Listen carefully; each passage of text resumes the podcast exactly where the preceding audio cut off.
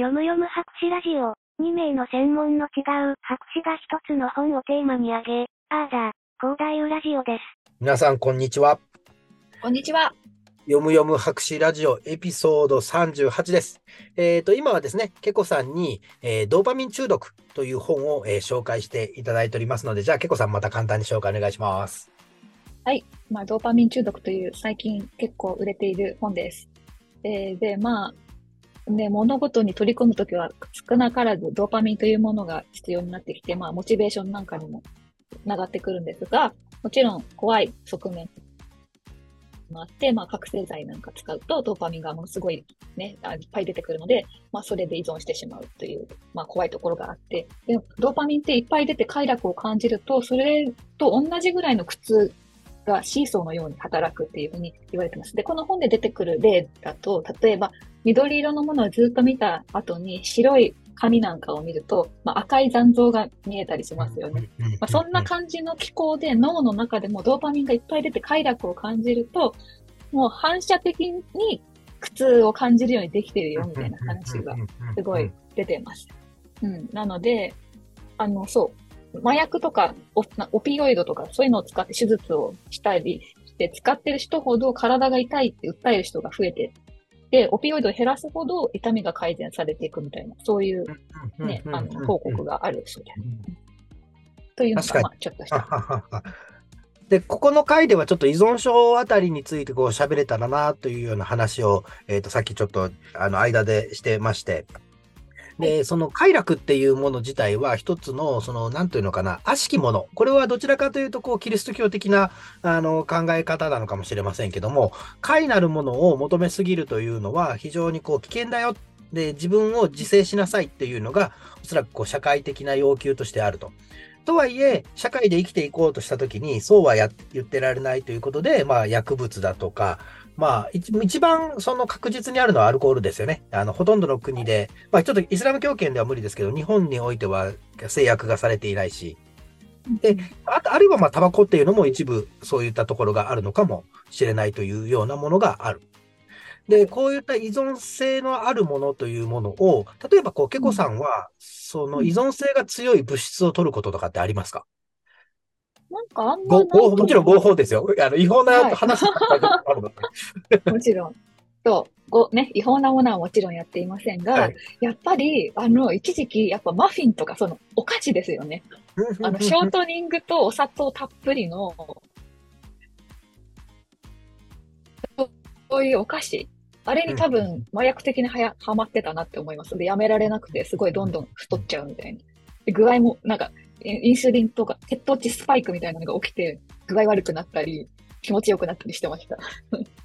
確かに、あのりました糖分っていうのが、そのドーパミンを出すものの一つになるわけで、人類、あるいは生物全体がそうですけど、糖分から抜けれなくはなってますよね。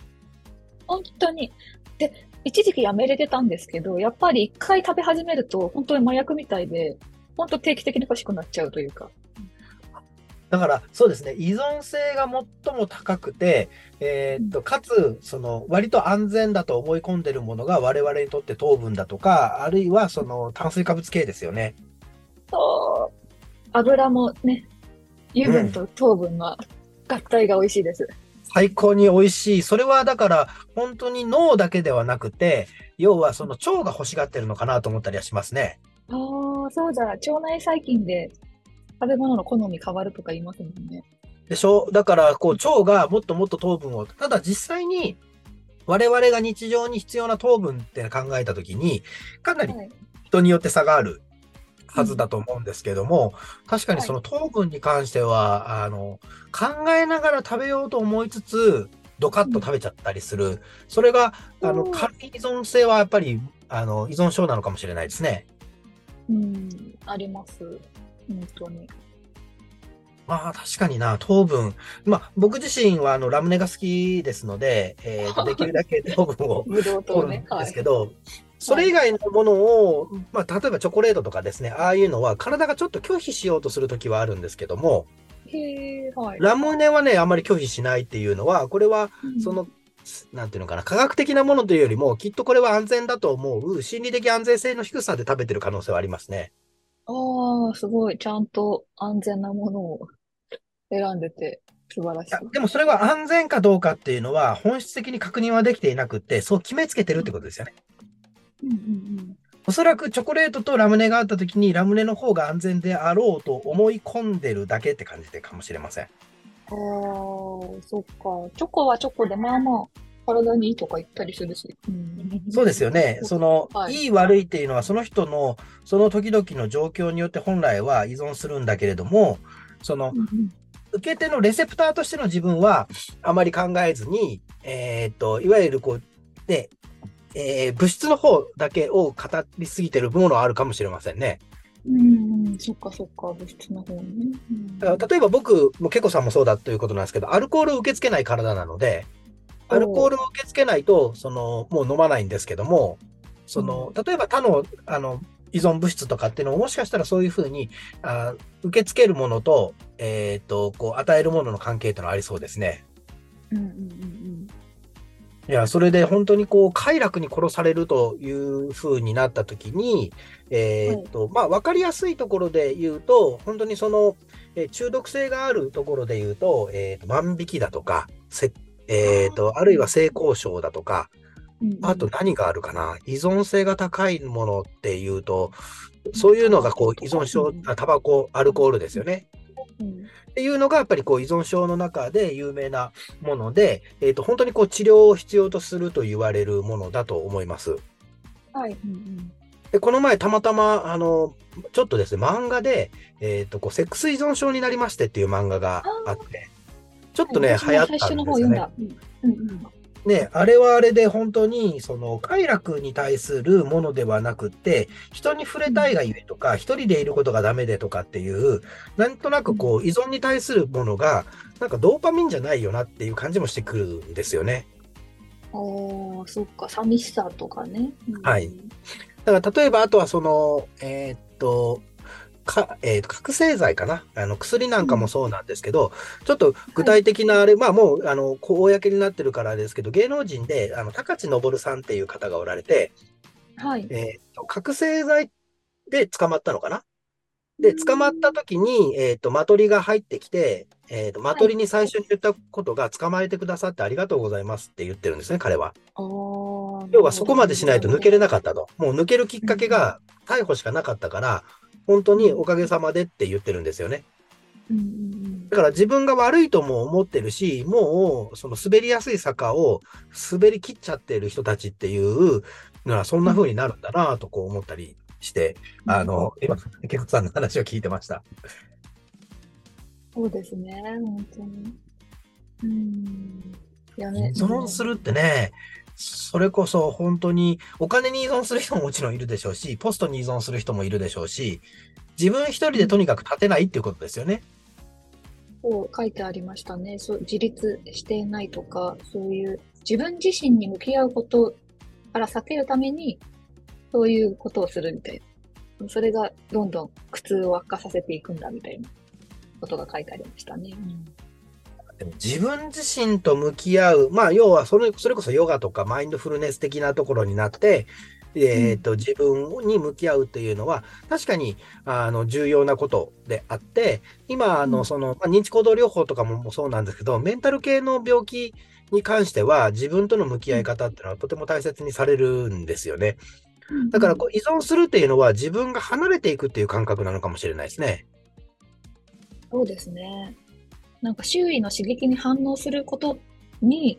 な、なんか連続になっていって、自分で感じたことを味わうことができないっていう風な指摘が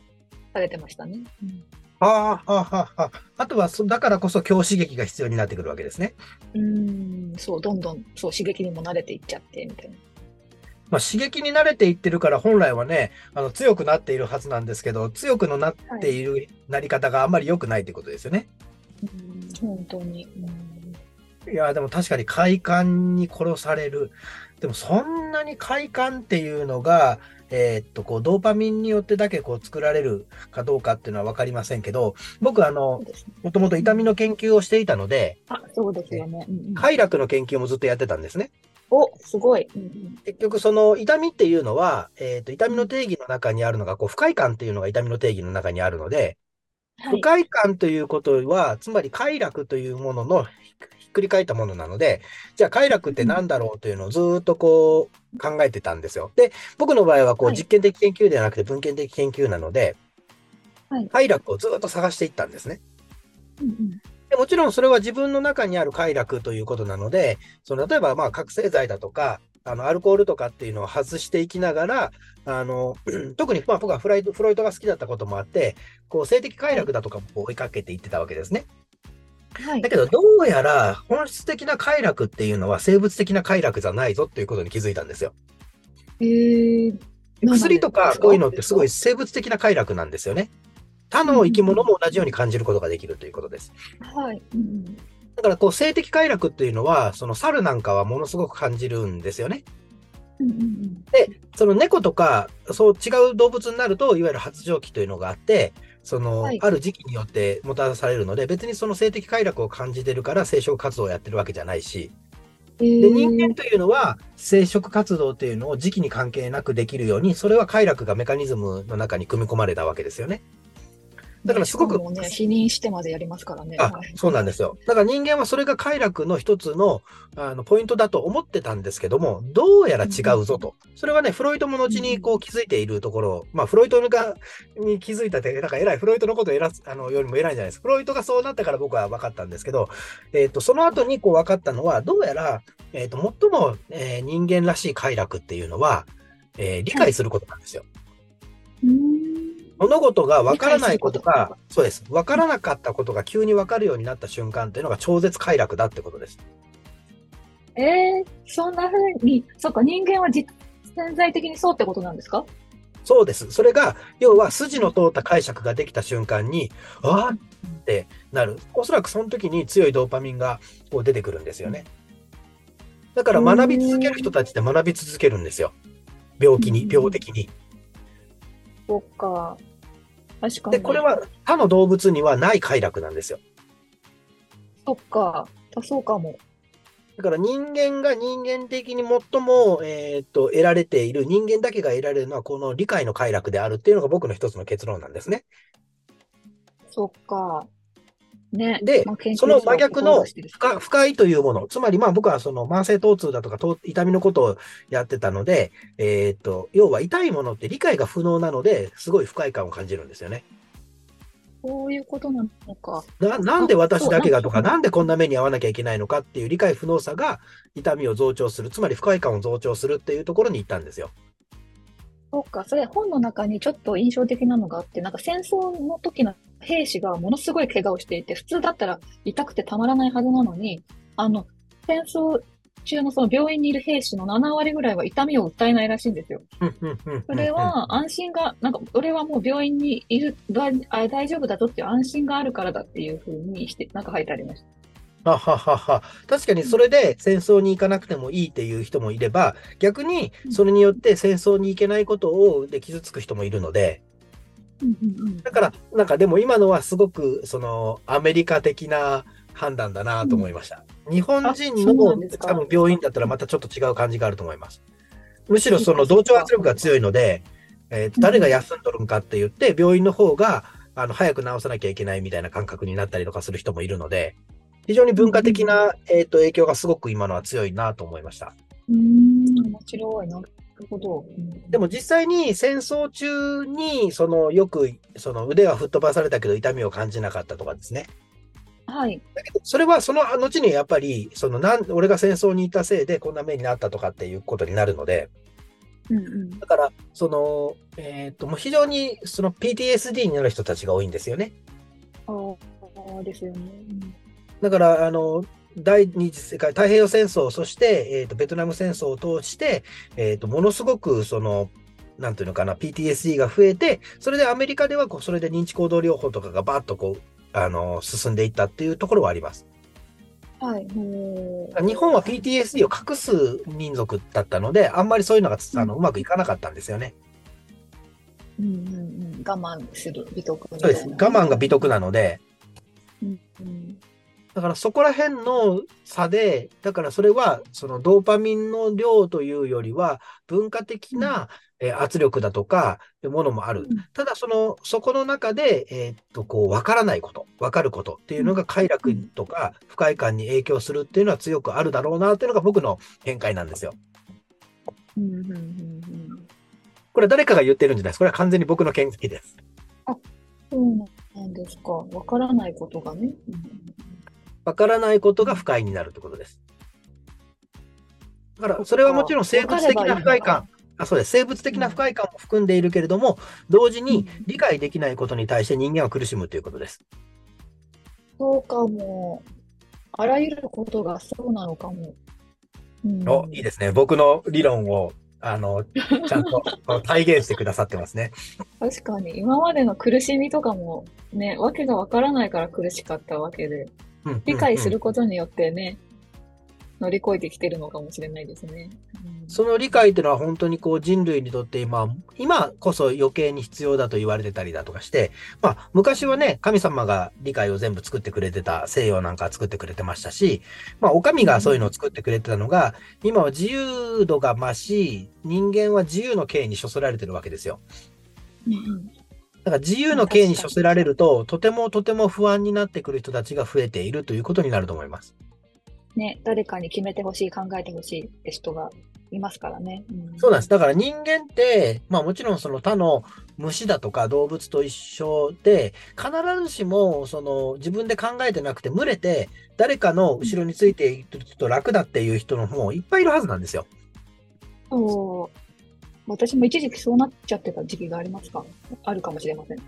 だから、だけどそれの方が楽だというところを、そうじゃないっていう、その権利だとか自由の価値観っていうところが何か壊してるっていうのはあるよなと思ったりもします。うん、本当ですね。まあちょっとそのあたりをまた、えっ、と、深めていけたらと思いますので、えっ、と、じゃあ38、エピソード38はここで終了します。またねー。まだねー。このラジオには発言者の主観が大いに含まれます。可能な限りデータや根拠に基づいて内容を確認しておりますが、間違った内容も含まれることがあります。そのような場合はご指摘いただけますととても助かります。皆様と共に熟成していければと考えております。